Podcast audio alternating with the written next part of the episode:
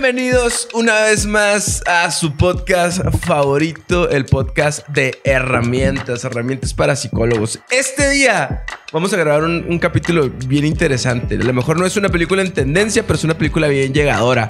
Tenemos invitado nuevo el día de hoy. ¡Oh! Alexis, ¿cómo estás? ¿Quién eres? Preséntate. Bien, bien. Pues mi nombre es, Ale- mi nombre es Alexis. y pues ya.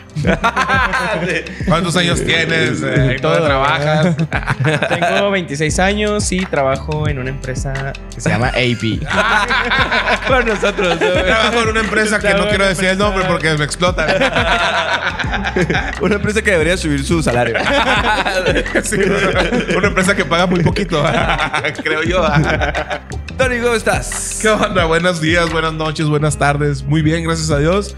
Este es, es curioso porque esta película la recomendé yo. Sí. Este, teníamos, ah, ya teníamos rato queriendo grabar con Alexis y, y queríamos tocar, no por, por moda, no por generar conflicto, no por nada, pero sentía yo que, que no habíamos hablado nunca o, o hay pocos podcasts que no son referentes o que no están... ¿Cómo se puede decir? Que, que no son especializados, por ejemplo, en la comunidad LGBT. No, o que, o que probablemente están especializados nada más en la comunidad LGBT y ya de ahí es lo único que tocan. Y No, otros ah, temas y otros podcasts que no tocan para nada la comunidad LGBT. Exactamente. Así. Que ni siquiera la voltean ni a ver. la voltean a ver, ajá, A, sí. a eso me refiero, que, que son pocos los podcasts que no son de la comunidad LGBT que hablan de temas LGBT. LGBT. Entonces, este, de hecho, cuando anduve buscando como resumen o, o no sé, alguna eh, comentarios acerca de esta película, ah, había muy pocos. Casi, casi Sí. no me encontré videos de, sobre esta película. Probablemente una porque ya salió hace ocho años, creo. Hace ocho años. Una, es- esa puede ser, ¿no? Y otra, porque pues nunca fue como algo muy... Sonado. Vi, se me hace bien interesante, porque cuando me la recomendaste y la vi, dije, a la madre la película esta. güey". E incluso cuando se la le dije a Alexis que la viera, le llegué al trabajo acá bien a gusto se va saliendo Alexis del baño. Aquí me tienen llorando. Sabe qué? Porque la película es muy buena, es muy llegadora, independientemente si eres parte de la comunidad o no. Eso es lo que se me hace bien importante y también se me hace bien raro que no haya sonado tanto. Yo ni siquiera la había escuchado mencionar, pues. Sí, entonces va a ser una película muy buena. Habla totalmente de la comunidad y de la lucha, pero más allá de eso, habla de historias de amor, habla, habla de historias de guerra, por, por llamarle así. Entonces, pero antes que nada, pues muchas gracias. Ah, Lash, ¿cómo estás? Excelente. Entonces ahí está Lash en la pro. Ya saben que ahorita también van a grabar un eh, podcast de Lash, dicen las malas lenguas, con el invitado Tony. De hecho. Güey, es una, una pinches dos o tres días, güey. Así bien intensos para mí, preparándome para el podcast de Lash, preparándome para este podcast, güey. No, otra vez nunca había estudiado tanto en mi vida, güey. Y pues muchas gracias a nuestros patrocinadores. Paradox, AP, AP Home, Betos Coffee y Tacomóvil La Maya. No se me pasó ninguno, ¿verdad? Creo que no. Ok, ahora sí, empezamos con esta película que se llama Un Corazón Normal o The Normal Heart. Así no me quedo. No se llama así en inglés. Así no se dice. Sí se llama así, güey. ¿De qué se trata la película, Tony? ¿De qué se trata? Mira, Un Corazón Normal está situada en Nueva York de 1980. Bueno, de los 80. Eso sí es importante saber, ¿no? Que Sí, está situado en Nueva York de En 1980. los 80 Ujú. este, hay, hay un movimiento. ah, ojo, ahora, ahora voy, a, voy a querer empezar con un, con un trasfondo para dar contexto, ¿no? En, antes de los, a finales de los 60, este, en Nueva York o en todo el mundo, la comunidad no tenía, la comunidad LGBT no contaba con muchos de los derechos con los que cuenta hoy. Creo que siguen faltando cosas que para la comunidad LGBT, este, pero en ese tiempo pues no había absolutamente Era totalmente nada, ¿no? nulo, ¿no? De hecho, estaba viendo un video de, de la historia de la comunidad. Este, y, y tú puedes ver, por ejemplo, a gays en, en que fueron, hubo un emperador romano que era travesti. O- ojo, en ese tiempo no, no se, no se estaba como acuñado el término, pero el vato, bueno, eh, aquí quiero ser muy así, ¿no? Eh, es, es bien difícil, a lo mejor también por eso muchos podcasts no se animan a hablar, porque es muy difícil hablar sin, sin pisar a lo mejor algún callo para ser políticamente correcto. Neta, de antemano, discúlpenme. ¿Por qué? Porque soy un ignorante del tema. Ah, convivo mucho tiempo con personas de la comunidad. Ah, hay personas muy cercanas a mí de la comunidad, pero la neta es es difícil aprenderse como muchos términos, sobre todo cuando no estás eh, como en el día a día o eso. Entonces, si me equivoco al referirme a alguien, yo creo que hablo por todos, ¿no? Hasta por el Alexis. este, si, si me equivoco al referirme de alguna manera, Créanme. No se agüiten. no se agüiten. Viene de la ignorancia. No es con mala intención, es, plena ignorancia que estamos buscando acabar con esa ignorancia, pero es, es, cosa difícil. Pero bueno, en este caso, este emperador no era, no es travesti, más bien yo creo que era trans o estaba en ese proceso porque él quería ser mujer. Él, él, se, se, se sentía mujer. Y de hecho él intentó como hacerse un cambio de sexo, pero pues era Roma de los 400, entonces pues era como muy difícil, ¿no? Pero se, se vestía tal cual como mujer, ¿no? Este, el, la principal estigmatización de la, de la comunidad eh, empieza por, la, por el cristianismo, ¿no? Cuando el cristianismo empieza a tomar mucha fuerza en el imperio romano es cuando, cuando empieza esta de que, ¿sabes qué? Este, esto es malo, esto es pecado, esto, esto no está bien. Sobre todo yo, yo soy una persona que asiste o asistía más bien eh, constantemente a la iglesia. He estado en grupos de jóvenes, en, en, grupos religiosos mucho tiempo. Nunca he tenido ningún problema en, en aceptar que amor es amor y que lo primero que nos enseñó nuestro Señor Jesucristo fue el amor al prójimo y no dijo prójimo de este color, de este. No, es el amor, es amor. Este, pero la, la iglesia tuvo gran gran culpa de, esta estigmatización, sobre todo por San Agustín y ahorita se me olvidó el otro, pero eran dos santos que, que, fueron Santo Tomás. Bien interesante porque primero se convirtió en un pecado y después como que evolucionó y le llamaron enfermedad, ¿no? Entonces evolucionó un trastorno. Pero en el Inter, güey, es, es, que ha sido como un sub y baja, güey, para la comunidad LGBT LGBTIQ. y, muchas, y muchas, y muchas Q y muchas demás. Voy a decir LGBT porque es cortito. Ha, sido como un sub y baja de, de, emociones o de, o de situaciones más bien para la comunidad. ¿Por qué? Porque en un tiempo la iglesia lo estigmatizó, pero no sé si sabían. Yo no sabía, güey. En un tiempo la iglesia lo aceptó, güey. Y hubo matrimonios homosexuales dentro de la iglesia, güey. No, eran, no eran de hecho matrimonios en sí, tenía como un nombre así como de la hermandad, la hermandacidad, concubinato. este, y, la iglesia lo, lo aceptó, ¿no? Pero después llegan las monarquías y todo eso y lo vuelve a, aplastar. Y así, güey, ha, sido un sub y baja de, derechos, de, de no derechos. En la antigua Grecia, por ejemplo, no tenían ningún pedo, güey. El único problema es, no, si son dos mujeres no se puede.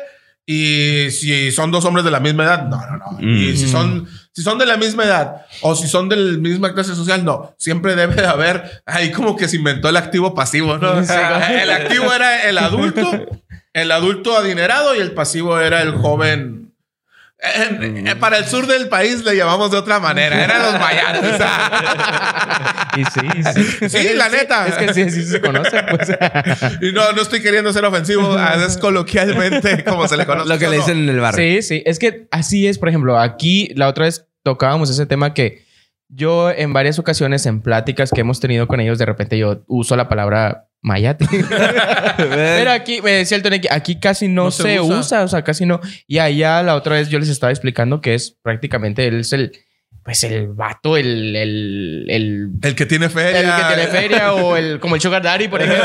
así, y que al, al gay más femenino le atrae más, pues, o sea, y siempre hay como ese tipo de... Y que comúnmente son más jóvenes, eh, son... Que ojo, yo, yo quiero mencionar esto, por ejemplo, ahorita Alex acaba de mencionar que él menciona esas palabras platicando con nosotros y nosotros jugamos y lo que sea. Y, y eso es algo bien importante de, de saber, ¿no? Eh, claro que se puede tener una, una relación de amistad fuerte y de jugar de esa manera. Y, y cuando tú tienes un amigo y te dan permiso y es consensuado, ¿no? La- las bromas o los juegos.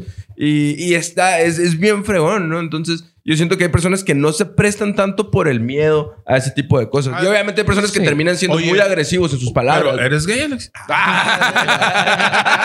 No, no sé qué estoy haciendo aquí. no sé por qué me invitaron. Ahorita que dices eso es que eh, yo creo que va también mucho de la confianza que tengas con las personas. Claro. Porque si vienes, por ejemplo, si yo así me llevo contigo con el Tony, es como, ok, yo, ustedes saben hasta qué, qué límites Sí, hay. Y creo que hasta- y viceversa, o sea, Ujú. de la manera en la que ustedes también yo les pueda decir algo eh, pesado o, o de cura. Pero si viene a alguien que realmente, como Lash, por ejemplo, que venga y que me diga algo así, es como, Sí, que de buenas a primeras llegue y te diga. Sí, es, sí, es, es- es invasivo, es- ¿no? Sí, es falta de respeto. Y, y- y no nada más es en ese tema, es en cualquier tema Sí. también, güey. Así como, oye, güey, si no nos llevamos pesado tú y yo, ¿por qué chingados vienes a decirme tal cosa, no? Exacto. Pero sobre todo en, en ese tipo de, de temas o en ese tipo de situaciones, todavía es un, siento que sí es un poco más delicado, ¿no? Pero bueno, Pero bueno, nada la más para película. el contexto y empezar con la película. Sí. Este. Al, a finales, a principios del siglo pasado, también la, la comunidad estaba así como oh, totalmente oprimida, era pecado, se nombró. Lo, ahorita les decía, en ese momento lo mejor que le pudo pasar, para que vean qué tan pirata estaba la situación, lo mejor que le pudo pasar a la comunidad fue ¿Una enfermedad? una, que la que la diagnosticaran como una enfermedad, que la nombraran Sí. como una enfermedad. La Organización Mundial de la Salud dijo, ¿sabes qué? Ser gay es, es una enfermedad. Es una enfermedad. Y empezaron a hacerles lobotomías y estas madres. Sí. Pero cuando menos ya, ya los dejaban como, ah, ok, los aceptaban así como, ay, es, es que estás enfermito. Pues, Que, que ojo, también, híjole, hay unos experimentos y ahorita que estamos hablando de psicología, ¿no? Bien, bien turbios ahí. Por ejemplo, había un experimento que se hacía con personas de la comunidad en aquellos tiempos. En psicología hay algo que se llama condicionamiento. Aquí hablamos mucho del perrito de Pavlov, ¿no? Entonces, cuando el perrito de Pavlov, si tú le das un estímulo positivo, llega, por ejemplo, que le dan las croquetas y le tocabas la campana y se las dabas constantemente de la misma manera hasta que nada más tocabas la, la campana y el perrito empezaba a salivar. Entonces, con la comunidad hacían un experimento algo muy parecido, pero no tan bonito. era lo que hacían, eran ponías, ponían a un, a un hombre homosexual entonces le ponían eh, pre- una presentación en imágenes de, de hombres, ¿no? Y al ver a la imagen del hombre generaban choques eléctricos, ¿no? Entonces, Ah, sí, ok, y eso es sí. para generar una asociación negativa o, o- o- o- o aberración hacia la figura masculina y ponían una figura femenina y generaban un estímulo refuerzo positivo, ¿no? Sí, de hecho, se curaban. Ya, y, pero, obviamente nos pudimos dar cuenta que no funcionó para ni madres, ¿no?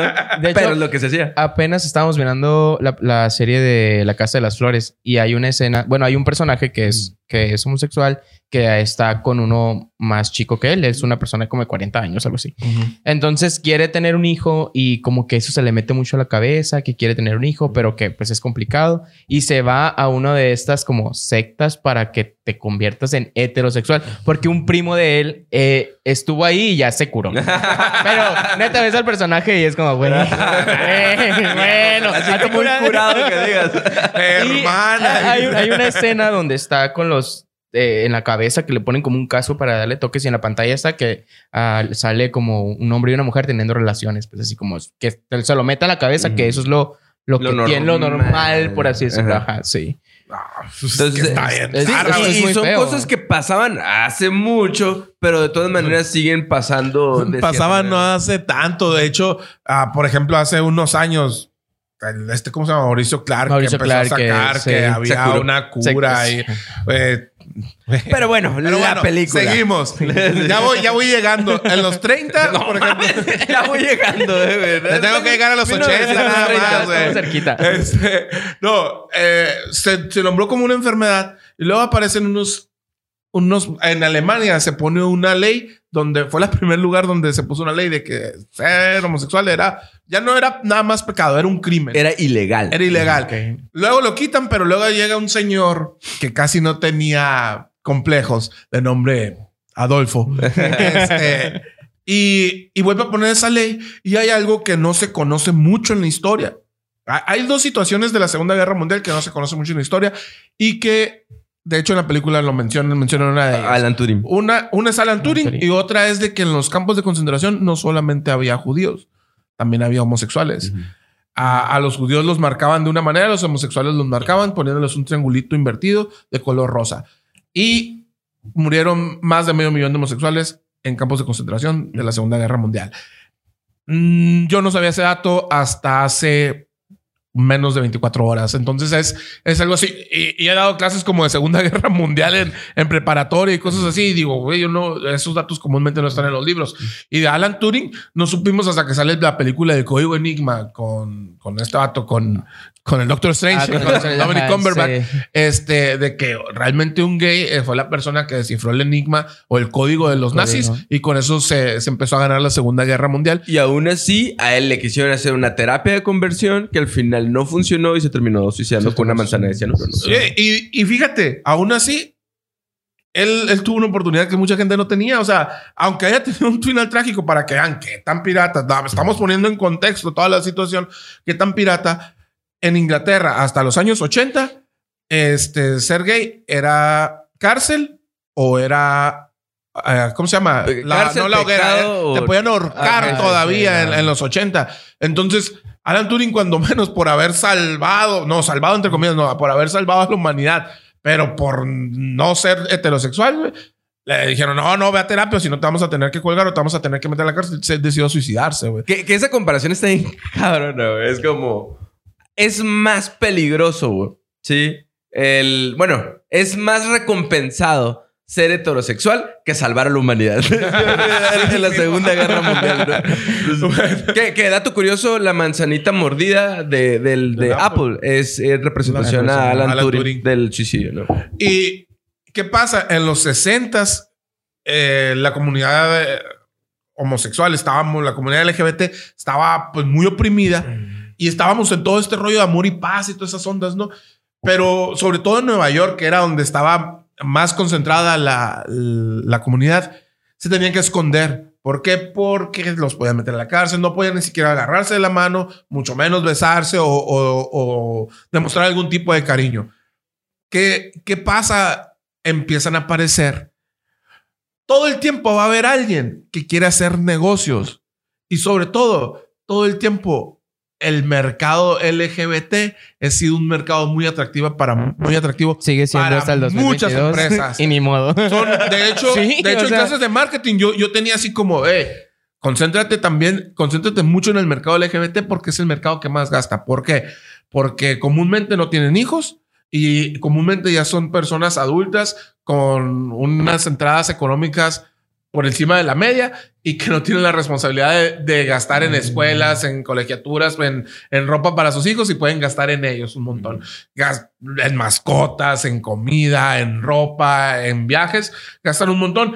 Y hay muchas empresas que se centran en ese mercado, aunque no lo digan. ¿Qué pasó en el Nueva York de los 50, 60? Había una familia que era parte de la mafia de Nueva York que empezó a abrir los clubs, los bar gay. Ok.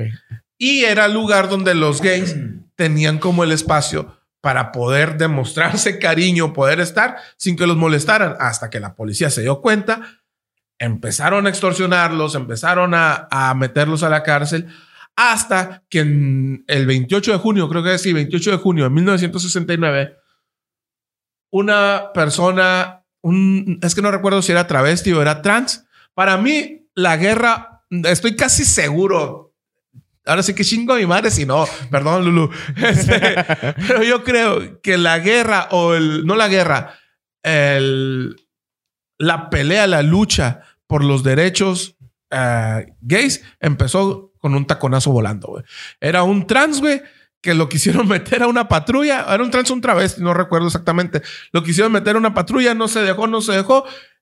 Y golpeó a uno de los policías y empezaron a volar cosas. Lo primero que haber volado era un pinche tacón del trans. ¡Órale, culero! Y a la bestia. Y los gays dijeron, sí podemos, Sí, podemos. pues, o sea, sí, sí. y empezaron, pele- duraron peleando seis días, güey. No, no, no de que la pelea duró No seis días continuos, sí, no. pero los seis días era de vengan, putos, Sí, órale, sí. déjense venir. Putos no es una palabra homofóbica, realmente era de- putos de culones.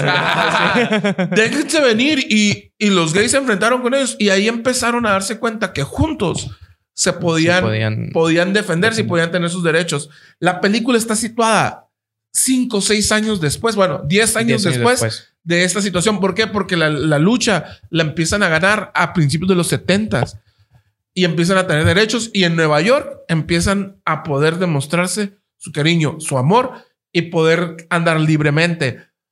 Ahora, empiezo con la película. La película empieza en un viaje que están haciendo un Hulk. grupo. Ah, sí. Ah, Hulk. Hulk. Que el protagonista es Mark Ruffalo, que es Hulk. El, el otro día el Tony me dijo algo bien interesante. Al primer minuto, güey, se te olvida que ese vato es Hulk. Que es Hulk. Sí. O sea, es tan bueno actuando, o a lo mejor no sé qué tanto, ¿verdad? no sé qué tanto la actuación. Pero, Pues no, nunca se ha sabido que él A sea gay. madre. No, no, no. Pero, No, pero, pero es pero muy es bueno un gran actor, güey. que, gran actor, Mira, güey, yo también estoy peleado con esa onda, güey. Porque, por ejemplo, el, el personaje de Matt Borner se llama, o Bonner, aquí Bomer, eh, que es el, el Félix, que es el, Félix. Ah, sí. el novio o la pareja de, de, de De Hulk. Ned. de, de De Ned. Ned. Ajá. Es que estoy con Hulk. De Ned. Ese vato iba a ser el, el de 50 sombras de Grey, güey. Y no lo dejaron ser, güey. Porque era Porque gay. es gay. Güey, están actuando, güey. O sea, como Mar lo hizo. Está si no actuando un es papel. gay, haz, haz un papel de gay muy cabrón. Porque yo le decía ayer a Ana. Y era el protagonista, güey. Sí, O sea, güey. No, no era cualquiera, era el y, y protagonista. nunca fue así como. Yo le, te digo, yo le decía a Anaís ayer. Es que no, no, no actúa afeminado como la- lo clásico que cualquier persona podría hacer. Eh, Los clichés de, de muchos de los programas que veíamos en Televisa, por ejemplo. No era Somos los Comediantes, güey. Sí, ¿no? de que, ah, es que voy a hacer el papel de gay y se ponían una camisetita Sí, así, sí. güey, no mames. Hacía ciertos ademanes o ciertas cositas. Es lo que estábamos hablando ayer. ¿Te acuerdas que de que a la bestia, güey, o sea, no, no necesitaba decirte soy gay para decir, eh, güey, exacto, es Eh, gay. sí, porque es lo porque que hacía la mano a lo mejor de alguna manera y tú decías, De, de Ay, hecho, cabrón. de hecho, el Alexis me estaba comentando algo así. Es que digo que ayer, ayer le estaba diciendo que es. Él me decía que era un muy buen actor porque en, al- en cuanto empieza la película, a los minutos se te olvida que es Hulk. o que es, es él, pues. Y le digo, es que es como esos detallitos que él hacía, esos, ah, el movimiento de manos o, al, o alguna más como paradito así rarito. Es como que así era, güey, pero pues no. Bien sutil. Ajá, sí, Una- era muy como sutil. muy sutil, Y sí. eh, es, está bien fregón este, este vato porque ah, es el más agresivo, es el más luchón, es el más confrontativo. O sea, le tienen miedo, ¿verdad? hasta el mismo, Sí. hasta su mismo equipo le tiene miedo. Sí, Sí. Y te das cuenta de que, de que es homosexual sin, sin que él te diga, soy homosexual, ¿no? O sea, eso, es, eso es bien interesante porque maneja esas dos cosas, ¿no? Que, que no están peleadas una con la otra. Sí, y Ned es un y es escritor, güey, o sea, o sea, ni siquiera es como como por ejemplo el otro el otro personaje que se llamaba Bruce, ¿no?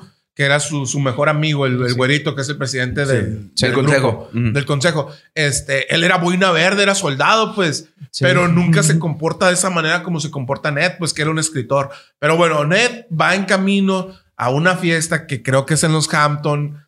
Es una fiesta que va a durar como un fin de semana. Sí. Ojo, en los 80. Y también, también esto tiene mucho que ver ah, de, de la situación que estaba pasando.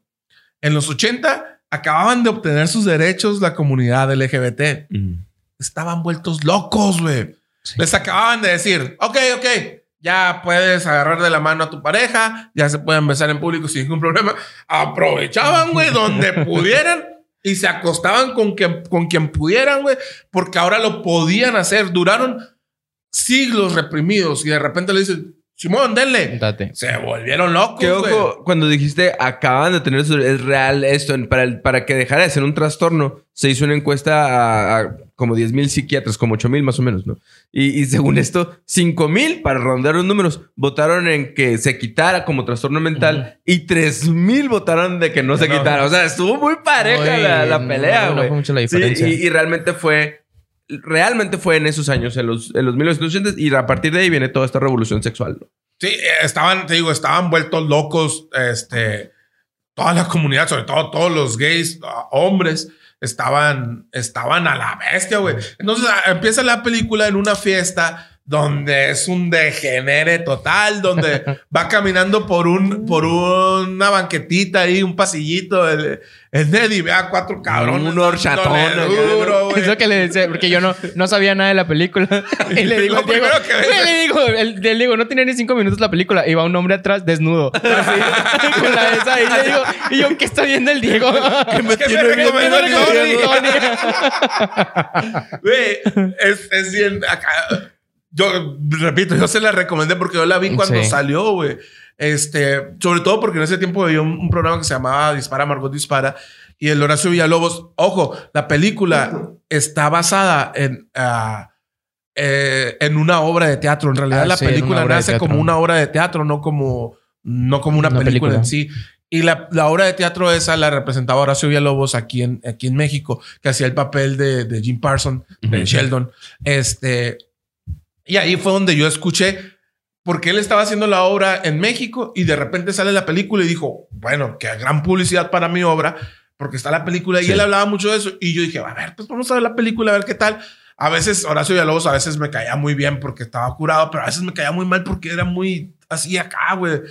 Y, y dije, a ver, voy a ver, a ver si tanto que alucina de que está muy suave y a la bestia se me hizo bien chingona toda la historia. Sí. Entonces están en esta, están en esta fiesta y de repente eh, va un muchacho corriendo que va muy atlético, que era la pareja en, en ese momento de, de Bruce. De Bruce. Va, va corriendo por la playa y de repente pum, se cae y empieza a vomitar. Y luego, hey, ¿qué tienes? Ah, no, no, es que me mareé y la madre, no, y lo paran ahí y ya lo atienden, ¿no? A, a, a Ned se le hace raro. ¿Por qué? Porque era una persona muy atlética que de repente se, se desvaneciera por, por la playa. Se le, hizo, se le hizo muy raro. Y él estaba leyendo un artículo que habían encontrado un cáncer que, el- que afectaba a, a los gays. gays. Que está muy despectivo porque le llamaban literal el cáncer, gay. O sea, está muy agresivo. Completamente, ¿no? Y, y a ese en ese momento había habido 30 personas que habían presentado en un, en un lapso de, de tres años, de tres, cuatro años, eh, que habían presentado el cáncer gay. Y, y la madre, él estaba leyendo eso porque él era un escritor y estaba leyendo algunos artículos para, para porque acaba de sacar un libro. Y, y se queda muy clavado con esa onda, ¿no? Y ya, corte a, se, siguiente escena, él va con una doctora que es la que había atendido a, a esos, a ese cáncer. Está con, con esa doctora, cuando de repente entran corriendo tres personas, dos personas con un vato agarrándolo, uno de las piernas, otro de los hombros, y "Ay, no sé qué, y son sus amigos Se dan cuenta que, son sus amigos y la persona que llevan ahí, que, que se que llevan enfermo, es la misma persona que se había desvanecido en la playa, ¿no? Y llega y, y tiene unas manchas, tiene, está totalmente flaco, flaco. está, está muy mal. Y, y empiezan a darse cuenta que esa enfermedad realmente no era un cáncer, era una enfermedad diferente que estaba atacando a todos, a, a la mayoría de los, bueno, a- solamente a gays y, y no saben qué es a- hasta que de tiempo después lo empiezan a llamar SIDA. Es, es la aparición del SIDA en, en la humanidad en los 80 en Nueva York. Ahí fue donde, donde se empezó a, a ver esta enfermedad y de eso trata la película, de cómo el, el SIDA al empezar en la comunidad, el- el- sobre todo en, lo- en los homosexuales, No, en, los, en hombres, eh, fue una enfermedad que durante cinco años no, el gobierno no le puso atención. Es la lucha de Ned, de Tommy, de Bruce, De Bruce. de la doctora Emma, de cómo hacer, de que se vea esta enfermedad, de que estaba matando homosexuales, pues. Y, y el gobierno no les presta atención. Ellos, eh, muere este- el novio de, de Bruce. Y, y no sé qué pedo, porque Bruce luego, luego se le vuelve a morir otro novio. Y luego después tiene otro novio que es modelo. Y, Y ya y tú lo ves que va, que va en la pasarela y lo ves muy maquillado, ¿no? y ya cuando se baja, empieza, a- empiezas a ver las Ah, manchas, sí, ¿no? que, le- que, que él se cubría para que nadie, nadie supiera. Que an- antes de, de esto, yo quiero hacer un paréntesis. Yo creo que a mí me hizo empatizar más. Y si a ella la quieren ver, yo creo que van a empatizar un poquito más eh, por el tema de la pandemia, ¿no? O sea, Sí. que de repente llegue una, llegue una enfermedad silenciosa, que no sabes qué es, no sabes si te puede afectar, no sabes si le puede afectar a tus seres queridos y que anda por ahí brotando y que te puede matar más que nada y que todo el mundo es vulnerable, o por lo menos toda tu gente, es bastante aterrador. O sea, para las personas, yo creo que todos lo, que vivimos eso y que tenemos familiares cercanos que pudieron ser eh, eh, población vulnerable. E, esto que tú sentías en esos momentos al principio de la pandemia, eso sentían ellos. Y peor, yo creo. Por 10, por, por, sí, por mil, Porque tampoco no tenían apoyo. Por lo menos uno decía, bueno, se está buscando la cura, pero en ellos nadie le está poniendo atención. No, y no en, en ese tiempo, por ejemplo, ellos no sabían de dónde venía, por qué, cómo, y no sabían ni siquiera que, que, Que era ya por ves, transmisión que era transmisión sexual, porque hay una escena donde les dice eh, Ned que es que tienen que dejar de tener sexo y todos se vuelven así como Es- totalmente locos. Es la, la escena donde la doctora le dice a Ned, se da cuenta que Ned es un escritor que viene de una familia pudiente y le dice, tú tienes que convertirte en el líder de ellos, tenemos que hacer una reunión con ellos y les tienes que decir, porque la doctora ya estaba segura que era por transmisión sexual, le tienes que decir que dejen de tener relaciones por un tiempo. Si se parece mucho, le tienes que decir a la gente que no salga de su casa. Eh, buena coincidencia, ¿eh? Este, deben de dejar de tener relaciones. Y Ned le dice, ¿cómo le voy a decir a un grupo de medio millón de homosexuales que dejen de tener relaciones? Si les acaban de decir hace 3, 4 años, adelante. No, y, y peor tantito, dice, ¿cómo le voy a decir a personas que dejen de tener relaciones sexuales si usan el tener relaciones sexuales como símbolo de revolución? De- pues, ¿sí me sí. explico? Como, sus, como un estandarte de decir, a la madre, pues sí puedo, ¿no? Entonces, e- esa parte está bien reflexiva, bien fuerte. Y, pero y también se me hace muy curado y, y qué bueno también que lo representaron. Porque yo, yo le decía a Anaís que muchos de, de, de los estigmas y de los problemas que, a los que se enfrenta toda la comunidad es, es culpa de todos nosotros como sociedad. Pero también hay un porcentaje que lleva la misma comunidad de culpa, güey. ¿Por qué? Porque muchas veces ah, se tienen, hay los clichés existen por una razón. Este, y muchas veces las personas que generan esos clichés son las mismas personas que pertenecen a ciertas comunidades, ¿no?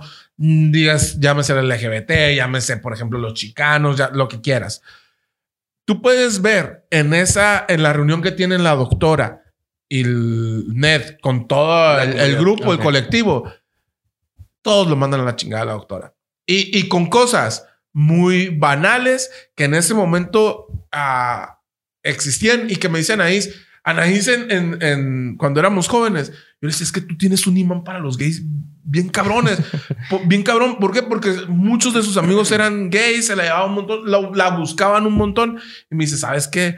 Es que yo todavía con mis amigos, yo veía bien, yo seguía viendo muchas de esas actitudes que veo en, en esa escena, en donde, jaja, ay, am- amiga, estás loca, le decían a la doctora, ¿no? Si Sí. tengo una orgía en, en dos En días. sí. Y así, ¿cómo voy a dejar de hacerlo si me acaban de dar chance y tengo una orgía dentro de dos días? Dice, obviamente, como en todos los, los aspectos sociales y en todas las comunidades hay gente que le vale madre, hay gente muy pendeja, hay gente que vale la pena y hay gente que es una mierda. Y ahí también había, hay, hay de todo tipo, güey. Entonces, la doctora les dice, tienen que dejar de tener relaciones. Los gays dicen, chinga tu madre. Justo, justo el Alexis me estaba platicando de una frase que dice Jim Parsons en esa, en esa junta. de, ¿Cómo le voy a decir? O sea, ¿cómo vamos a hacer eso si el 50% de las personas que viven en esta junta están buscando con quién tener relaciones. buscando con quién coger? O sea, Sí, sí. nadie te viene a escuchar, pues. Cierto, porque como era muy, muy todavía, aunque ya tenían los derechos, pues no se conocían todos y ahí fueron Sí, a, con- sí. a- vamos a ver a A quién, ver, a, a ver qué a agarro. qué, qué casos, ¿no? Entonces, no hacen caso. Hay un grupito que se hace caso, que son como unas cinco o seis personas que hacen e- ese colectivo y, y empiezan a luchar. Empiezan a pedir ayuda en, en la calle, nadie los pela. Sacan un periódico, nadie los pela. Van con el alcalde, no los pela, no los recibe. Y empiezan eh, a aparecer en los, en los noticieros. Noticieros. ¿no? Y en uno de los noticieros dice, es que el alcalde nos debe ayudar porque el alcalde también es gay. Y su secretario, pum, le corta. que, que eso también es, es bien acá, ¿no? Muchas veces no, no sabemos, nosotros no sabemos medir, cuando no, no tenemos idea y no tenemos la cultura, sobre todo aquí en México. Este, hay muchas personas que tú puedes ver a leguas que son gays y pero esa persona no lo dice y no lo quiere no decir. lo quiere decir. Y muchas veces no lo respetamos. Ned era una persona que excedía los límites. No, no respetaba muchas de las cosas, no respetaba a sus compañeros, no respetaba. ¿Por qué? Por lo que decías, que era una persona que iba, que luchaba, que confrontaba, que peleaba y le valía madre lo que decía, güey. Que, que, ojo, está bien delicado este tema porque yo creo que para, para movi- otros movimientos también, que ya lo hemos hablado antes, ¿no? Cuando estás enojado, te vale madre, pues, o sea, se me están muriendo los míos, cabrón. Sí, ¿Sí me explico? Tengo que gritar, güey, tengo que tirar. Ahora sí, como dirían, tengo que quemar todo, pues, ¿no? Y, y- y no, y, y no está, no está mal sacar el coraje. El problema es que cuando tú expresas el coraje de una manera incorrecta o, o- o el, o el- el enojo, te cierras más las puertas y más te frustras, pues. Sí me explico, porque incluso en su misma comunidad, que esa era mi pregunta de, discusión, pero ya que le estamos hablando, su misma comunidad y, y algo que él estaba representando, les dan la espalda porque le tenían miedo, güey. Sí me explico, porque estaba, estaba luchando de una manera muy eufórica, pues sí me explico. Entonces, al grado de, de- de- de insultar, de decir, es que el, el América nos está matando, decía. ¿Sí me Sí. explico? O sea, el gobierno nos ¿Qué, está ¿qué pasa? matando. Entonces el, el gobierno dice, "Pues yo no le quiero ayudar a este, ¿no? Y es que, por ejemplo, yo, ah, lo que veía era que sus, sus compañeros, sus amigos querían, no, querían hacerlo de manera más, más tranquila, más pacífica y él era todo muy explosivo, muy que se entiende de cierta manera porque está desesperado, porque nadie le hace caso, porque hay grandes cifras de personas que se están muriendo y que lo están viendo como, ah, me vale, o sea, nadie le hace caso, pues, y me, re- me- ese tipo de escenas me recordaba mucho a, a lo que a lo que dice lo, lo quemo todo lo de lo Sí. mismo del- de los movimientos de las feministas. Mm, que le dices tú es que hay maneras de hacer las cosas pero también está la desesperación está eso de que nos estamos muriendo no me hacen caso y cada día que pasa es más y más y más y nadie me, nadie me ayuda es Pero es como. ¿cómo yo creo que, eso? que en cierto punto llega a ser hasta contraproducente. Sí. Pues, o sea, ah, no sé, en este, en este podcast yo creo que, que estamos como caminando por un filito bien delgado. Sobre todo y ahora metiéndonos a, los- feministas. Es que, obviamente, güey, si le hacen, si le hacen algo a alguien que yo quiero y, y veo que no están haciendo nada, obviamente quiero romper todo, quiero quemar todo, güey. ¿Por qué? Porque yo quiero defender a los míos. Y, y sí, güey, pero no vas a llegar a ningún lado. Hace un mes terminé en barandilla por, por esa situación, cosa que nunca me ha tocado en mi vida. Pero, güey, alguien que se pasó de lanza con nuestra empresa y de repente habla a la policía, la policía no llega y está ahí el vato. Y a la bestia, pues, o sea, la neta era así como de, güey, ¿por qué? Y, llegó el momento en el que, en el que yo estaba como hablando fuerte con los policías, este, porque yo estaba muy desesperado de que al cabrón que nos robó, a- ahí lo tenían sentadito y a mí y a otro amigo, que éramos los que habíamos hablado, que éramos los que habíamos acusado, que era- nos tenían, ya sin agujetas, sentados, a mi amigo esposado. y es de, güey, ¿por qué? Pues, o sea, ¿por qué al ratero lo tienes y lo estás cuidando, güey? Y a nosotros nos estás tratando así. Y era una situación muy tonta y muy simple, güey. Ahora imagínate, te están matando a tu gente, se están muriendo y todavía ni siquiera se había enfermado, porque spoiler alert, Félix, la pareja de, De net. de Ned, Janet se enferma. Entonces Puta, todavía ni corazón, siquiera estaba enfermo Félix y, y ya quería romper todo. Cuando Félix se enferma, eso se multiplica por 10, güey. sí. Al- Algo que se me hace, o sea, tira, se me pone la piel chinita de esta escena, güey. Que dice, eh, en este caso, Ned va y le pide ayuda a su hermano. Su hermano es abogado y tiene mucha lana y tiene influencia. y Es tiene uno de los abogados más respetados de Nueva York. tiene, tiene contactos y tiene todo, ¿no? Entonces hay una frasecita que le dice, dice, yo no te voy a volver a hablar, le dice, hasta que, me tú, hasta que tú me trates como tu igual.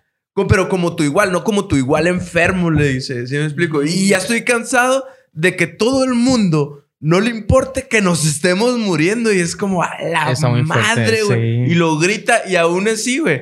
eh, es como que duran un tiempo sin hablarse, ¿no? Entonces, sí, pues de hecho se hablan hasta que... Hasta- hasta que Félix- Cuando Félix va a lo de, lo de su testamento, ¿verdad? Sí. exactamente. Es, es que ahí sí está muy, muy cabrón también, porque obviamente no puedes ni justificar la, la- bueno, la, cómo actúa su hermano. En ese tiempo, la OMS decía que era una enfermedad, güey. Él, de hecho, ahí mismo en esa escena que dices, el mismo Ned dice, tú me mandaste al psiquiatra, güey. Sí. Y me Sí. mandaste al psiquiatra cuando estaba muy chiquito. güey. Y tú te diste cuenta que yo no estaba enfermo. Pero su hermano lo quiere con todo su corazón. güey. A Ned lo quiere con todo su corazón. Pero su hermano no puede entender, güey. Mm. Sobre todo en, en unos inicios. En, eh, era la, la, la época del- en que la comunidad iba iniciando y se iba conociendo. Entonces había muchas cosas.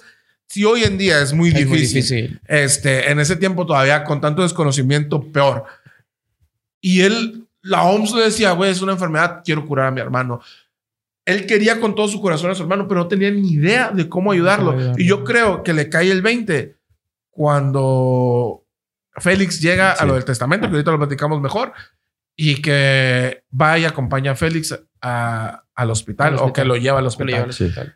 Seguimos, si quieren, con la, con la película nada más así rapidito. Quiero cerrar como para centrarnos en los personajes. Crean el grupo, no los ayuda el gobierno, se empiezan a enfermar más de ellos. Hay uno de ellos que trabaja para el gobierno y lo amenazan y lo corren de, del- de su trabajo. Ah, hay otros, hay una, hay una, Estela se llama, una, una lesbiana que se Ah, que acerca. Y, y bien curado, porque ahí ya, ya dicen desde los 80, dicen, porque no sé si sepan, amiguitos, pero muchas veces los hombres, los homosexuales y las lesbianas no se llevan bien. Ahí lo mencionan, ¿eh? ahí lo dicen. Y desde los 80 ya es así como dice, dice la misma Estela. Sí, yo soy, yo soy lesbiana, pero yo sí los quiero. Yo tenía un amigo que no sé qué, y yo sé que juntos podemos hacer. Sí. Güey, esa, esa, esa escena está bien bonita porque eh, ella, ella habla de que tenía su mejor amigo, hablaban de todo, hacían de todo y, y se le muere, ¿no? A Y causa es con el que hacía como muchas cosas, ¿no? Sí. Porque decía que no, no sabía qué hacer porque él ya no estaba con ella, pues. Entonces dice, a pesar de que ya se me, ya se me murió, sé que puedo hacer algo. Y luego, entonces es el personaje de Jim Parsons que, que chingón.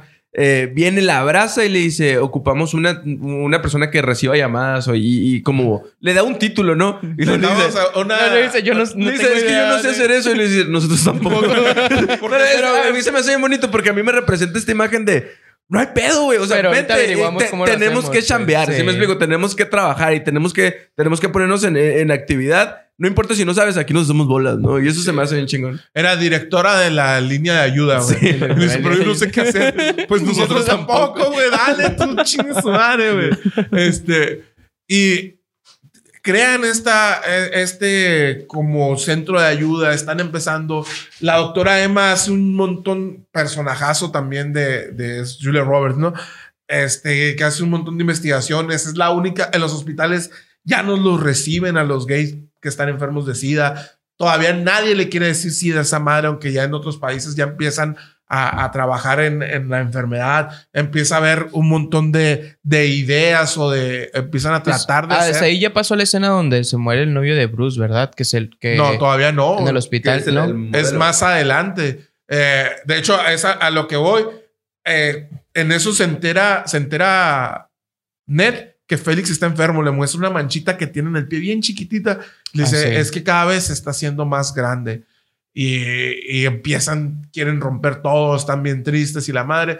Y, y lo llevan con la doctora y él está como, ah, sí, me voy a curar, yo sé.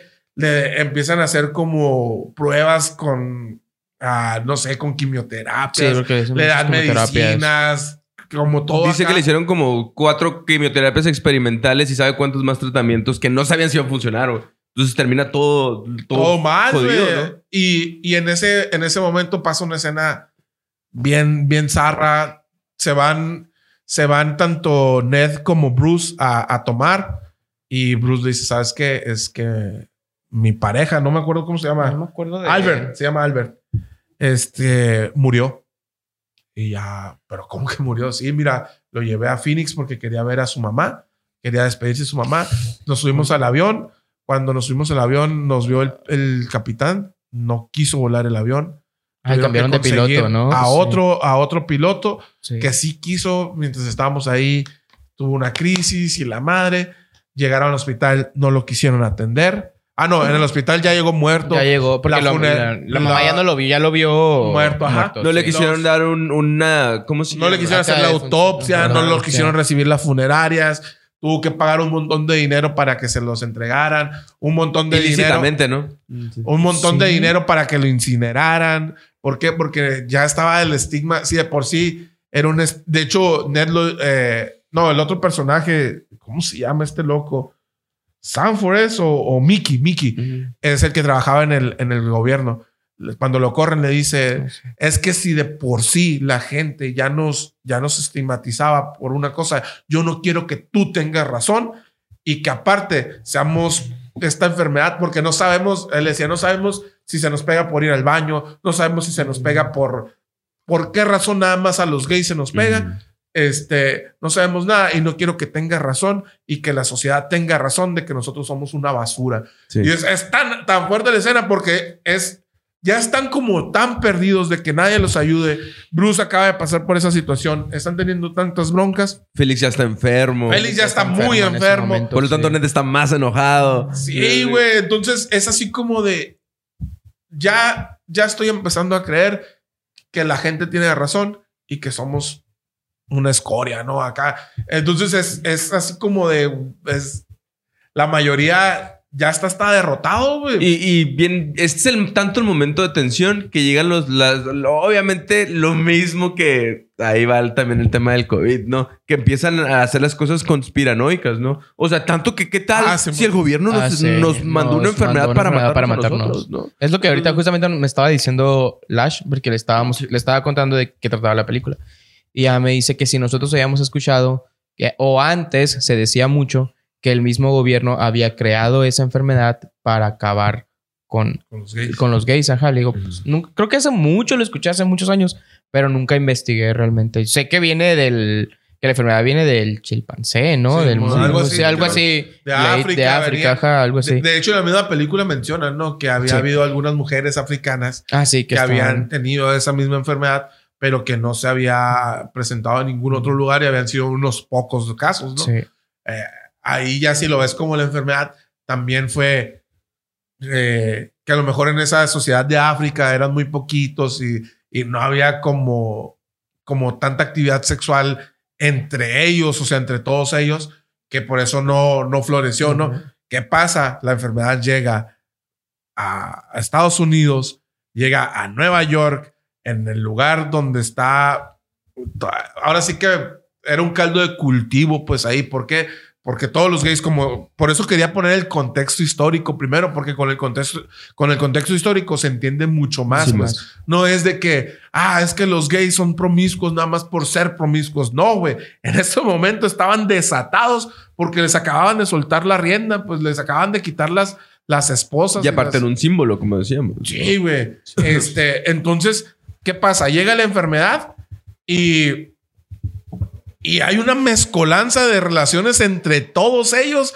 Son todos contra todos. Entonces, si uno tenía y se acostaba con 20, 30, pues 20, Pues 30, 20, 30 tenía. tenían. güey. Y, y así, de hecho, lo puedes ver en el mismo Bruce, que en un lapso ni de un año se le mueren tres, tres parejas. Tres parejas. Porque tuvo tres parejas, pero aparte le daban vuelo y el hacha con, con todo Sí. mundo, ¿no? No, y aparte de que eh, es una enfermedad, justo igual que la pandemia, que funciona diferente en diferentes personas, ¿no? Cuando yo estaba trabajando en el Cerezo, eh, llegaron dos personas que tenían eh, este VIH. problema, ¿no? VIH. Que obviamente las condiciones del Cerezo son sumamente inhumanas, ¿no?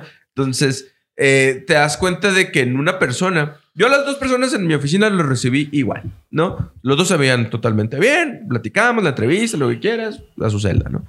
A la vuelta del, del mes, una persona ya se le veían así ojeras negras, delgado, ¿no? Eh, ya, ya se veía bastante afectado, ¿no? Y el otro todavía se veía igual.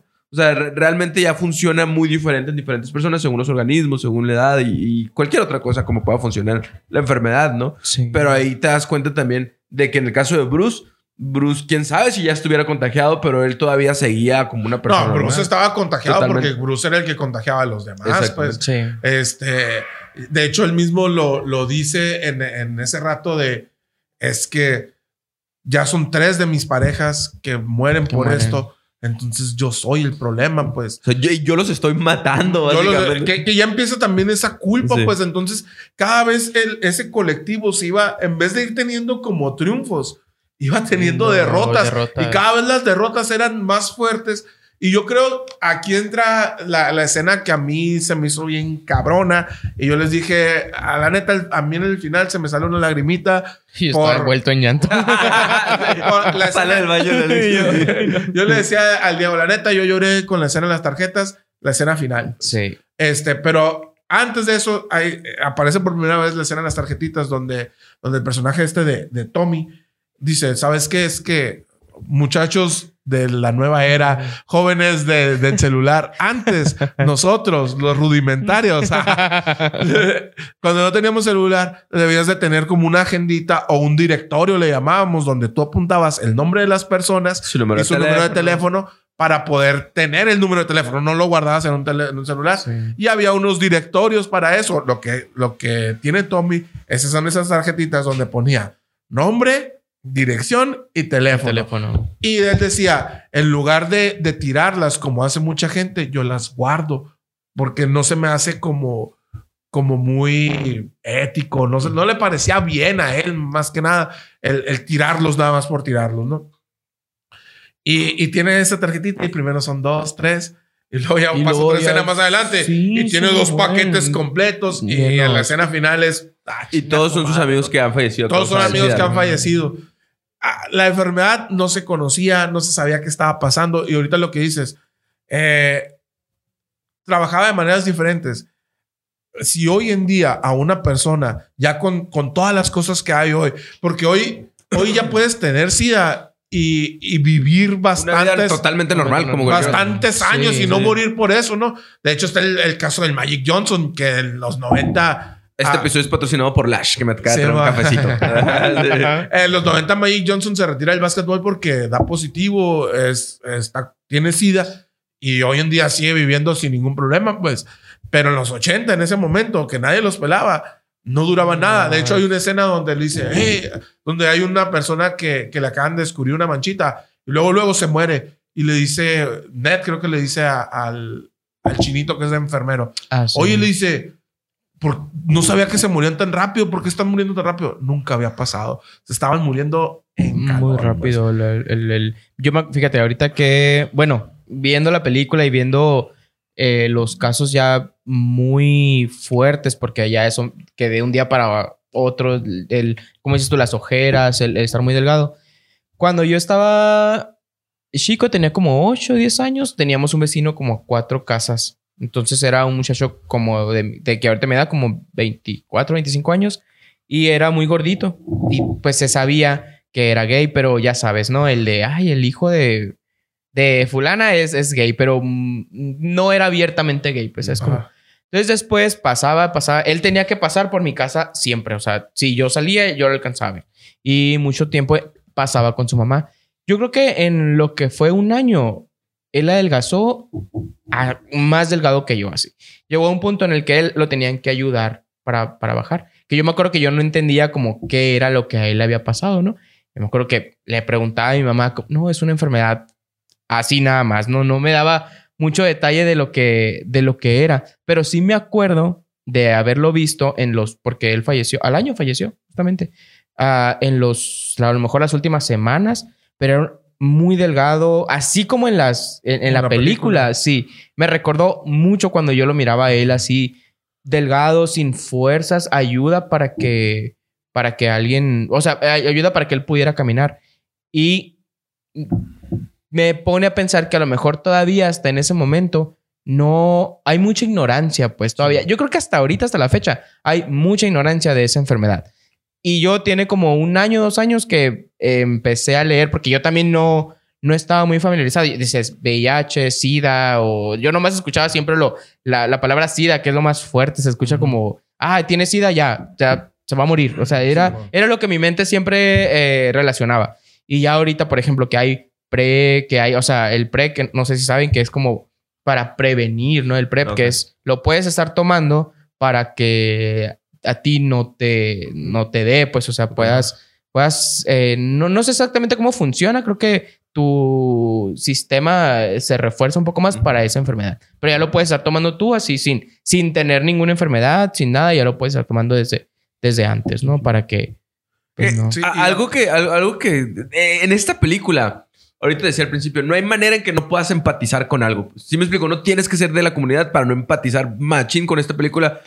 Pero lo que me gusta mucho a mí es cuando hablan de la iniciativa, ahorita que tú hablas de prevención, ¿no? Hay una frase que me gusta mucho que dice, un peso de prevención vale más que miles de curación, ¿no? Entonces, eh, ahí hablan mucho de la iniciativa, pues, del empezar a hacer algo, ¿no? Y, y tienen una frase que la mencionan como cinco veces, dicen, ¿y tú ando qué está haciendo? ¿Sí me explico? Porque, por ejemplo, Ned le dice a la, a la, a la doctora, ¿no? A Emma le dice, ¿y tú ando qué está haciendo? Después, poquito tiempo después, Emma le dice, incluso los, lo- o sea, los homosexuales que están haciendo, y los políticos que ¿Qué están, están haciendo. haciendo? O sea, es como, es una Sí. pregunta que se, que se hace constantemente en la película.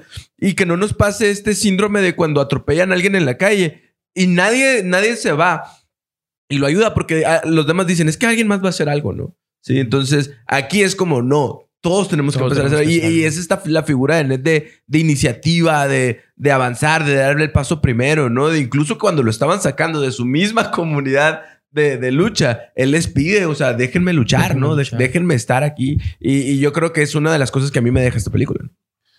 Ahí ya vamos llegando al, al final de la película porque spoiler también, spoiler alert, él no tiene un final feliz. No, claro. Obvio no, ¿por qué? Porque es el SIDA en los 80, sobre toda la comunidad, él- pues sobre todo a los, a los homosexuales. los homosexuales. Este.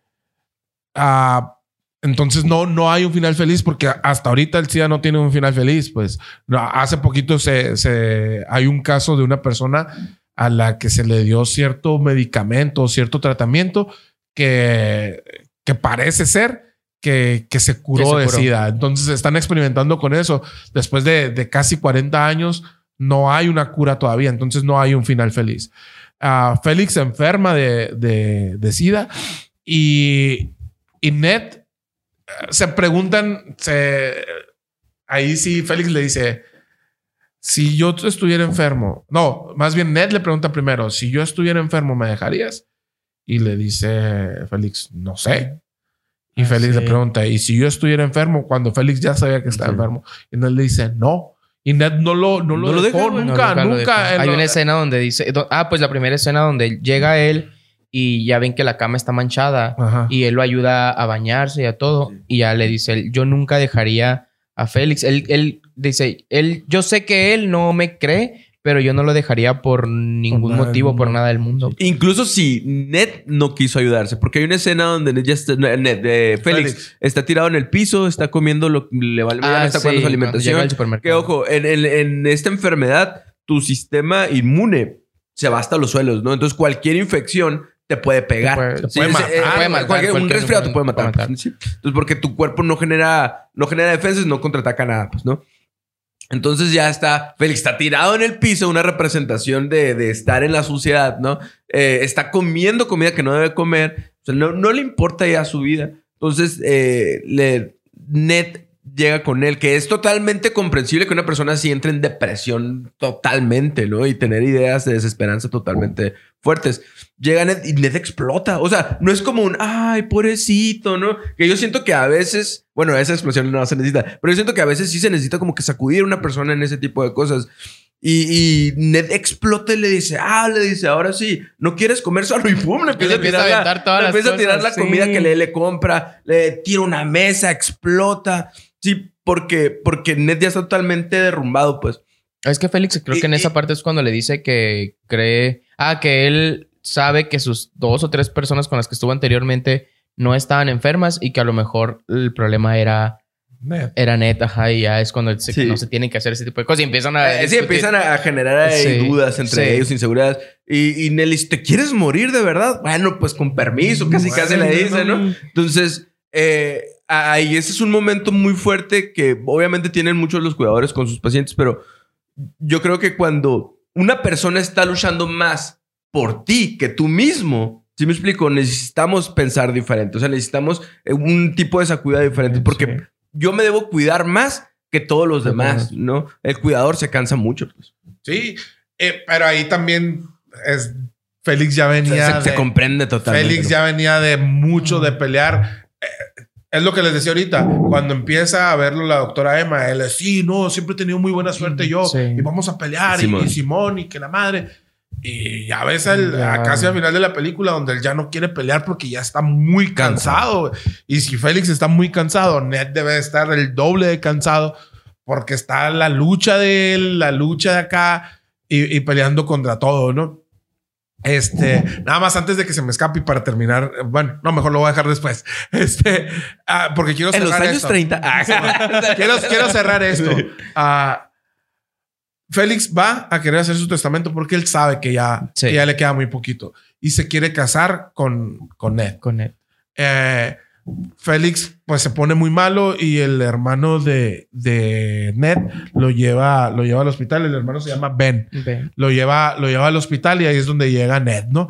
Este, y, y Ben em- ve por primera vez a su hermano con su pareja y ve que, que realmente lo, el amor que se sienten el uno por el otro eh, es un amor, un, yo creo que de ahí viene el, el- el nombre de la película que es un corazón normal, ¿no? O sea, eh, es, es un amor totalmente normal, es un amor como cualquier otro y es más, todavía más allá, porque él ve cómo su hermano está dando todo por alguien más que está enfermo y cómo esa persona que está enferma hasta en el último momento, lo único en lo que piensa es, es en su hermano, que es el amor de su vida, pues que le va y le dice, yo quiero dejar todo a nombre de Ned. Yo sé que no le van a querer dar mi, mi seguro, pero pelea por él. Ahí el Este, hermano le dice, ¿verdad? Que va a pelear por porque Que le va-. Y, y ahí es donde su hermano empieza a comprender que realmente son iguales, pues. Pero es, es eso, pues, o sea, nosotros tenemos mucha ignorancia de todo, de todo lo que sucede. Creo yo que cada vez menos, pero todavía existe mucha ignorancia acerca del tema, pues. Este, y, y es donde, donde empiezas a, el hermano empieza a comprender, pero también tenemos que entender esa parte del hermano y donde empiezas a ver que amor es amor, güey. Sí, o sea, ellos dos, ey- cuando, cuando empezamos a grabar, cuando empezamos con la idea, perdón, de, de hacer un capítulo con, contigo, Alexis, te dijimos, ¿cuál película nos quieres, te gustaría? Y la primera que, que nos dijiste fue Call me Eh, by, Call your, me by name. your name, ¿no? Perdónenme. este, y yo, y yo le- la vi porque yo no la, no la había visto. Había escuchado mucho de ella, pero no la había visto. Pero yo me acordaba de un corazón normal, ¿no? Y yo decía, no, es que si ya vamos a hablar de la comunidad, tenemos que hablar de algo que realmente, realmente- impacte, no por tener vistas, no por tener minutos de reproducción, no. O sea, porque se habla poco de, del tema eh, fuera de, del mismo, de la misma La comunidad. comunidad. Y, y esto nos, nos incumbe a todos, pues, ¿por qué? Porque que todavía escuchemos. Hace, hace no mucho, hace como en junio del año pasado, subimos una fotografía. Eran, en realidad eran tres fotografías. Eh, y era, nosotros cada mes estábamos poniendo como uno de los, de los, de los trabajadores de aquí de AP. Así. ¿Ok? Ah, y pues ese mes tocó la casualidad. Ni siquiera fue como pensado, ni siquiera fue como lo vamos a armar así. ¿Para qué? Para, para agarrar el tren del mame, para aprovechar que es el mes de- del orgullo y la madre. No, era lo que tocaba y era lo que seguía. De hecho, en ese mes iba a ser Toño. No me acuerdo si era Toño o eras tú. Y dije, Nel, van a ser los dos. Juntos. Y en, en- subimos a nuestras redes sociales, a las redes sociales de AP, una foto de Alexis solo, una foto de Toño. Toño es la pareja de Alexis. También trabaja aquí en AP. También es parte de aquí del equipo. aquí Saludos a donde quieres que estés. Aquí está, güey. este, subimos una foto de, de Alexis solo, subimos una foto del Toño solo y subimos una foto de los dos juntos. ¿Qué dijeras tú? Es que se estaban besando. Es que no. Neta, la foto era más normal del mundo. Estábamos los dos sentados. Estaban en los dos sentados en, como en una mesa. No, estábamos en, en- Puedes decir el lugar, en Cabullona. no me. No, hombre, super centro turístico de más. Para los que no saben, ¿no? tienen que venir a visitar Cabullón a los que están lejos de aquí. Es Cancún. ¿qué? San Carlos, ¿qué? Estaban en Cabullón y qué, ah, y eh, habíamos ido, de hecho, con, con Carlos. Habíamos ido con Carlos allá, para allá nomás un lunes, creo. Una fotito normal. Pero fue una fotito normal. Ahí en un... Estaba un tronco y estábamos los dos ahí, nada más. Así, sentados. En una foto normal. Normal. Ni como- siquiera estaban, creo que ni estaban agarrados de la mano. No, nada. Estaban sentados así juntos. Él nomás tenía la mano así. Simón. Este. O sea, yo y- puedo tener una foto así con cualquiera de mis compas. Sí. Ah, yo quiero tener una foto así con el Atlantis. Eso es micromachismo. Yo hablando de- No, tú Eso es homo- homo- homofobia internalizada. Este. Y, y yo, yo era el que escribía esa sección. Sí. La tengo que retomar, por cierto. Y, y en la sección esa, hablé primero del Alexis y de todas sus, sus, sus cosas buenas, de todas sus cualidades y la madre. Y luego hablé del, del Toño, de todas sus cualidades. Eran tres párrafos. Esos eran los dos primeros párrafos. Ajá. Tercer párrafo era.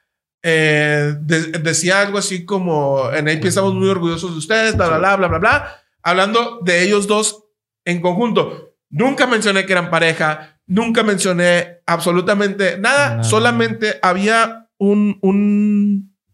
Dos líneas al final de, de, de ese escrito. Todo el tiempo fue ellos como personas, como individuos, lo, lo chingones que son y todo lo que hacen por el equipo y lo, lo, lo importantes que son para nuestro equipo. Todo el tiempo de eso se trató el escrito. Y había, al final, había dos líneas que, que yo siempre cuando hacía esos escritos, yo le preguntaba como cosas random y me quedaba, buscaba cositas que me dijeran y yo ponía esas dos líneas. Lo hice con el papá de Germán, lo hice ah, con el Lash, que fue el primero que, Ah, sí, que, Lash. que inauguró esa sección. Este, con todos los que lo había escrito esa sección, lo había hecho. Entonces, había dos líneas que decía eh, que les había hecho el Toño y que en la plática que habíamos tenido me dice el Toño, es que yo a veces quisiera que no se nos, no se nos, primero no se nos, ah, es primero encasillara, ¿no? Por ser gay y, y más en que nada la acomodé así y, y era algo así como decían las, las dos líneas. Yo, yo lo que quisi- lo que buscamos muchas veces en el mundo es que solamente se nos mire como personas y que no se nos encasille en algo, ¿no? Eso era todo lo que decía, güey. Eso fue probablemente lo único gay que había en todo En el escrito y en todas las fotos, güey. Un chingo de mensajes de personas diciendo que bárbaro, yo ya no vuelvo a comprar ahí. Sí no bajaron los entiendo". likes, creo también de, las, de la página. No recuerdo si en algún momento hiciste un comentario que habían bajado likes. Bajaron El like, like no, de de, la página. personas que dejaron de, de seguir la paja- página, Por eso. Y había como dos, tres comentarios así como muy... Ah, dentro de eso, aparte de de, los, de los mensajes los directos, mensajes, había, había comentarios así como de, a, a mí qué me importa lo que, lo que hacen en su vida privada. Ajá. Ah, ah, y, y yo que yo lo escribí. A mí tampoco, güey. Por eso no hablo de su vida privada, güey. Ah, si lo lees, está hablando de lo que hacen en la en empresa. la empresa. Y, y fue así como, por eso les digo, todavía nos falta mucha educación porque no puedes ver a dos hombres juntos. A lo mejor, yo te aseguro que si esa foto, en lugar de haber sido la de Alexis y Toño, hubiera sido l- Anaís y yo o Alan y Melina, no hubiera tenido, hubiera tenido- ningún problema. Hubieran subido los likes, hubiera sido así como de ay, Ay, qué, qué bonito, bonito, qué sí. chingón. Amor es amor, todos tenemos un corazón normal y la neta esta película está bien cabrona porque el último punto que quiero tocar sobre todo eso, el SIDA no hubiera llegado a ser todo lo que fue probablemente si en lugar de haber iniciado con los gays, empieza, con los heterosexuales. heterosexuales. Porque en un momento de la película le hablan de la Casa Blanca. Que esa es la Ah, escena, esa escena- más nefasta que he Sí. visto, güey. Más. Güey, y el, Ah. el actor ese siempre lo sacan para eso. Sale. eh, Sale de malo, sí, güey. Sí, Siempre sale- de malo para personajes políticos. De la Casa Blanca, porque yo lo miré Sí, en sí, agente, güey, yo lo miré en House of agente Cards. Salt. En House de- of Cards también Sí, sale ese güey. Pero es una también. escena tan, no sé, güey, tan sucia acá. Está, Ned está muy emocionado porque le hablan de la Casa Blanca y dice: Es como, Por fin, Ya, ya, lo hicimos. Ya Wow, sí, Imagínate la ilusión, güey. Sí. Imagínate la ilusión que ha de haber sentido. Llega a la Casa Blanca y está en una oficinita chiquita, ¿no? Y le dice: eh, No entiendo tu título porque era así como consultor de sabe Sí. qué. No, le dice: Yo soy el que le lleva las noticias al presidente. Ok, entonces vamos a hablar de esta noticia. No, quiero saber si hay este, Manera. hay números, a- a- ajá, si hay Sí, manera manera. de que el SIDA les pegue a los heterosexuales. Y luego, pues desconozco el número. Desconozco la situación, dijo el, le dijo Nendo. No, no, pero por ejemplo, si a las prostitutas les pega, si una prostituta me hizo sexo oral, me puede pegar. pegar. Y yo, chinga tu madre, te metiste con un gay, güey.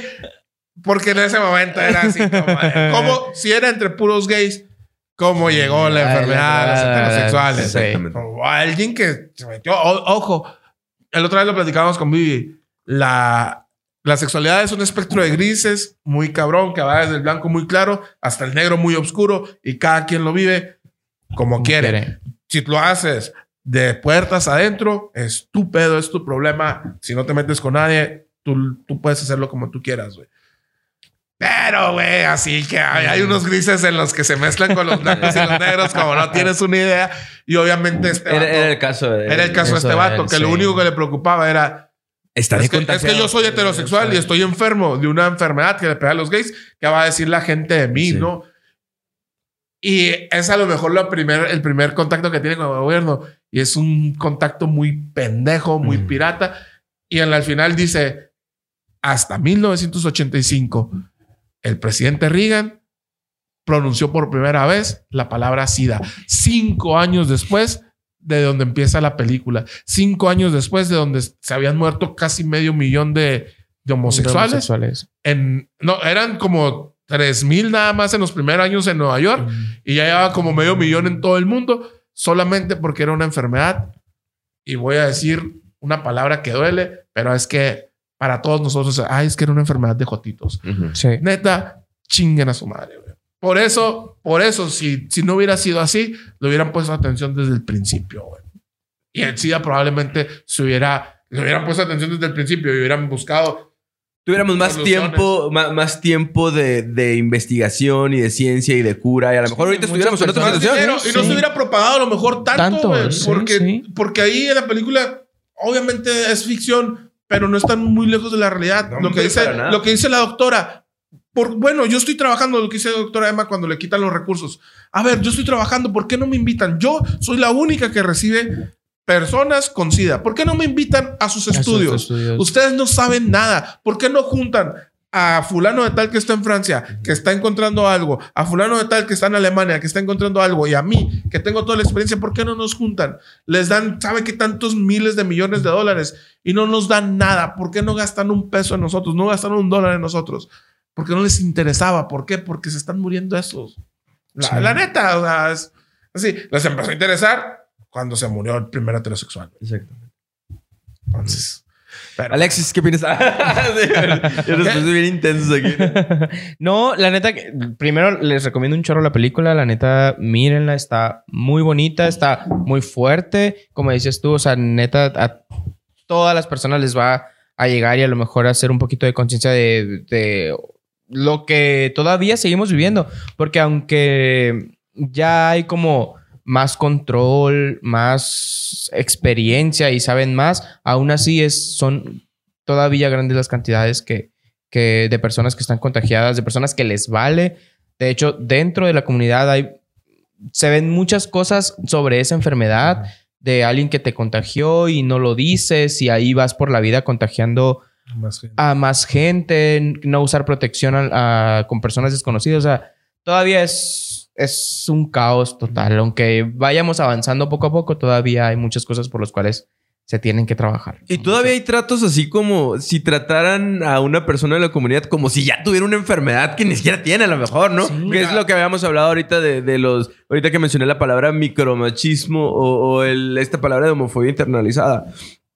Como a lo mejor también el- el- en este caso el hermano de, de Dan, ¿no? Que es el abogado que a pesar de que lo quiere, él es producto de su educación, ¿no? Él es producto de, de- de su crecimiento y de las cosas que ha aprendido y de las cosas que sabe. Nosotros también a veces. Y a veces sabe- hacemos cosas y decimos cosas que no sabemos que es, es, es algo que tenemos que trabajar, pues, ¿no? Y es lo que está diciendo aquí Alex, porque a pesar de que yo siento que es mucho también como en el tema de, de las mujeres que son acosadas, que es cuando lo normalizamos tanto que pensamos que es parte de la vida, pues, y ellas se terminan aguantando, ¿no? Y vivir una vida así, en vez de el, el acosador o, el, o una persona a lo mejor ignorante como nosotros, pues no sabemos y deberíamos de trabajarlo.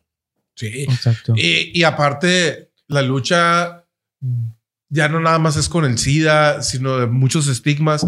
Ah, e- es bien pirata porque lo, lo hemos vivido de manera muy cercana en, en muchas situaciones. Por ejemplo, ha, ha habido personas ah, aquí mismo en, en el trabajo que por su, por su preferencia sexual o por ser mujer la tratan de una manera diferente en algunos negocios y, y es bien zarra. A- ahorita antes de, de empezar el podcast estábamos hablando eh, eh, de situaciones hasta en el mismo gobierno, de que hace poco eh, en un trámite a, a, uno de las- a una de las personas que trabaja aquí con nosotros, nada más por, por ser gay, lo hicieron dar vuelta tres días y, y nunca le dieron el papel que ocupaba. Fue, fue otro, fue el, el Machado, otro de, los, de, los- de las personas que trabaja aquí, a, a ese mismo lugar a pedir, a pedir el papel. lo se lo dieron mismo. en cinco minutos, güey. O sea, Sí.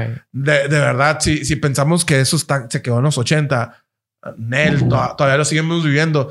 Y, y también el estigma, por ejemplo, lo que decías ahorita es bien zarra. Ayer estaba platicando ah, con Anaís y va a- hasta en, la mismo, en los mismos centros de salud, pues, o sea, es vas, oye, eres gay, primero voy a ver si no tienes SIDA y luego, o Y luego una enfermedad venérea, y luego voy a ver si tienes alguna otra enfermedad. Sí. Es, es- esos estigmas están bien culeros y bien, bien zarras, pues. Eh, va de- desde la salud a- hasta las mismas cosas sociales. Estamos avanzando un montón, la neta. Pero, pero todavía yo creo que estamos en pañales. Si hablamos que en Nueva York, en los 80, ah, traían un broncón. Imagínate en México los gays de, de esa ¿De época. los 80? De los 80. Sí, todavía aquí en México hay en algunos lugares en los que, güey, te da... como- yo como persona homosexual me da miedo a mí agarrar la mano a mi pareja o darle un beso en la mejilla o un abrazo porque no sé cómo va a reaccionar a, a al- a alguna otra persona que esté en nuestro entorno, pues, o sea, que nos quiera hacer daño o que te quiera insultar y que te haga pasar un mal rato, porque todavía hay muchas ciudades en las que no están 100% preparadas para, para mirar y para, de- para dejar de... Que dejes de... vi- deja vivir a otra persona, pues, o sea, no te está haciendo nada, no, no, no es malo, pues, o sea, pero todavía hay mucho que trabajar en, en muchos lados de aquí de México y del mundo, porque hay todavía muchos países que, que es todavía ese tema muy fuerte. Alexis, otra pregunta. ¿Qué te dejó esta película a ti? Ay, muchas cosas, llantos. Muchas cosas. Llantos. Nada, diría la- Ah, no, tres mil cosas. Nada. Su película culera. eh. Spider-Man, eh, vean la psicología de Spider-Man en este canal. Primeramente, el, el saber de dónde, del origen, de cómo, cómo fue esa lucha al, inicio, ¿no? Porque ahorita a mí, yo de eso, de, de todo lo que vi en esa película, había muchas cosas que yo no sabía. Que yo no sabía y que me, que aprendí en eso. Y la otra es, es, cuídense, o sea, independientemente de que si ya conoces a la persona, que si te tienes mucha confianza, es, es algo que, que tiene que ser básico, el, el hacerte unos exámenes. Y seas homosexual, seas eh, hetero, lesbiana, lo que sea, si tienes una vida sexual activa, es, es cuidarte. Es cuidarte, cuidarte porque uno nunca sabe. Hay, hay enfermedades como el VIH, hay otras enfermedades de, de ETS que todavía son también muy fuertes y que pues ninguno está exento si, si no te cuidas y tienes una vida sexual activa. Tony, ¿a ti qué te dejó esta película? A a mí la lucha, güey, es, es- Se me hizo bien cabrón de parte de Ned. No coincidían muchas cosas. Eh, en parte... De, de- de parte de este grupo, ¿no? Cómo, cómo la lucha se tiene que vivir de diferentes maneras y cómo a veces, a veces hay que, hay que gritar, a veces, a veces sí hace falta como levantar más la voz, pero hay veces ah, que, que debes de ser como más mesurado y debes de ser como Inteligente y menos inteligente. emocional. El personaje de Tommy, el personaje de, de Jim Parson, para mí se Sí. lleva, se lleva la película y ni siquiera sale tanto, sale en situaciones muy puntuales y, y eso que hace o dice es, eh, son cosas bien, bien cabronas. Yo creo que él, él sale minutos de la película. Sí, o sea, realmente sí. no creo que salga tanto tiempo. No, no es ni siquiera personaje principal, Ajá. o sea, es un personaje secundario. De hecho, él mismo dice en una parte cuando votan para sacar a Ned, es que yo ni siquiera estoy en la junta, pues, o sea, yo ni siquiera voté, ¿no? Es- pero eh, su personaje de- demuestra eso que, que muchas veces tiene que entrar la razón, ¿no? Y hay veces que que nos, nos- no razonamos mucho lo, lo que hacemos y queremos gritar, queremos quemar todo. A, a veces a veces hace falta levantar la voz, pero muchas veces hace falta utilizar la, la cabeza para, para poder llegar a donde, a donde necesitas y a, y a donde quieres llegar, ¿no? Y, y eso que también que, que se ha recorrido mucha parte del camino, estamos en un, en un lugar mejor, pero no estamos en el mejor de los lugares. Este, yo creo, y yo creo que es, es parte de una lucha de, de, todo- de todas las, las partes. No, no solamente, por ejemplo, de, de la comunidad en, en ese sentido, ¿no? Sino también de nosotros como personas y no solamente en, en, en esa minoría, por decirlo de alguna manera. Por ejemplo, lo que se vive del feminismo hoy en día, ah, estamos viviendo situaciones muy, muy piratas que por culpa de unas pocas personas se van embarradas muchas, Muchas, más. sí. Lo que pasó ahora con el caso de esta señora que, que unas feministas ah, las detuvieron y la golpearon. Ah, el carro, ¿no? Sí, lo, ajá. lo hicieron. Eh, eso mancha y desgraciadamente eh, eh, yo estoy hablando de eso en lugar de estar hablando de, de otras de cosas otras de, cosas. de, la lucha de las mujeres por sus derechos. Este. Y, manchan, pues. O por ejemplo, la, la tontería que acaba de pasar, creo que fue en Escocia o en Inglaterra, de un batito que, que mató. No, primero hizo una, una tontería, lo metieron a la cárcel tres, cuatro meses. A la semana antes de salir, mata a su compañero de, de celda con los cordones de. o con algo, mató a, a su compañero. Y luego dice: No, es que yo me, yo me identifico como una mujer en, ese país está como muy aceptado eso y él pidió que le empezaran a dar hormonas, que le empezaran, le dieron todo el tratamiento, no, no hizo el cambio de sexo, pero estaba tomando todo un tratamiento porque él se identificaba como mujer, pidió que lo cambiaran a una cárcel de mujeres y dentro de la cárcel de mujeres que, que abusó, golpeó hizo algo contra las mujeres y ahora que le quieren dar una condena, no, es que ahora yo me identifico como un, un bebé y ahora le estoy pidiendo al Estado que, que me dé pañales y papilla. ¿Qué va a pasar? Toda la lucha que, que hicieron miles de hicieron de personas, personas. millones de personas, para que las personas que realmente se identifican de alguna manera, por culpa de, de pendejos o pendejas, porque la pendejez no discrimina, este, se, se van a la fregada. Pues entonces tenemos, hemos avanzado un montón, tenemos que cuidar un montón todo lo que como sociedad hemos avanzado y, y no debemos de caer en provocaciones de unos pocos y en las pendejadas de otros pocos. Pues entonces, eh, les digo, estamos en un mejor lugar, pero no estamos en el mejor de los lugares para, para que todas estas personas, para que todos como personas vivamos bien. pues. A mí me deja, bueno, imagínate, si, si Alexis dice que había cosas que no sabía, güey. imagínate yo, güey. había mil cosas que no sabía. Yo siento que sí me nutrí un montón. Eh, pero a mí lo que más me gustó es, yo creo que es eh, este tema de la empatía. Cuando tú sientes un poquito a lo mejor de, de alejamiento hacia alguien, lo mejor que puedes hacer para volver a acercarte es empatizar, ¿no? Entonces es ponerte en los zapatos de otro, es ver la situación del otro. Yo creo que esta película ayuda mucho a eso, pues, ¿no? A empatizar con ese tipo de cosas. Y lo otro que me dejó fue es justo, justo eso mismo, que es la iniciativa, ¿no? Luchar por algo no es ofenderte. O sea, a lo mejor me voy a meter en temas muy callosos ahorita, ¿no? Pero hay personas que piensan que están haciendo algo con el simple hecho de sentirse ofendidos por las cosas. Y no es eso. O sea, luchar es realmente tener iniciativa y ponernos inteligente y planear y tomar decisiones inteligentes. Entonces, para mí, yo creo que esto, se, esto es lo que más me deja. Es que, y en cualquiera de los casos, ¿no? Que si queremos hacer un cambio, realmente tenemos que empezar a tener iniciativa propia, ¿no? Entonces, estuvo muy bueno el podcast de ahora. Me gustó mucho. Estoy, Alexis, muchas gracias por haber venido. A Esperamos ustedes que verte por fin me invitaron. que por fin me por invitaron. fin me invitaron. Edita los videos, Edita videos. Los escucho. ya se les que editan los videos. Flash, muchas gracias por todo tu apoyo, Tony. Muchas gracias. Gracias. Y muchas gracias a ustedes que nos están viendo y gracias a nuestros patrocinadores. Eh, vean la película, está muy fregona. Oye, yo creo que también cabe anunciar que en el canal ahorita están viendo muchas cosas diferentes, ¿no? Oh. Ya no solamente el podcast, sino, sino algunas cosas más. Eh, es que tenemos este proyecto que es AP Media que busca generar contenido. Nosotros estamos en una parte muy escondida del estado de Sonora, en la esquinita de norte del país, acá, bueno, no del país, del estado. Y, y no, no hay un lugar donde se genere contenido. Somos así como, somos un pueblo, güey. Entonces estamos buscando esa manera de, de apoyar ciertos contenidos diferentes, no solamente en nuestro podcast, está el podcast de Lash, ah, que es Dicen las malas lenguas, las sesiones que también de música que hacen ellos. Ahorita estamos apoyando también a, un grupo de, de freestyle, eh, a una liga de freestyle llevando y tratando de levantar todo, todo el tipo de contenidos. Por ahí vienen secciones nuevas. Voy a dar spoilers, probando, probando, que se llama una de las secciones. Viene un podcast también diferente con, con Angie. Entonces, eh, van a ver diferentes cosas en el canal. No, no se nos asusten. Vienen, vienen más cosas, esperamos que, que les gusten. La neta lo, lo estamos haciendo de- con todo el corazón y, y con todo el amor para, para que salgan bien. Sobre todo lo que buscamos, que sean cosas con buen contenido, que estén bien hechas. Este, no tenemos los recursos, no tenemos el dinero, no tenemos el equipo, pero lo estamos haciendo con toda la fe y todo el corazón.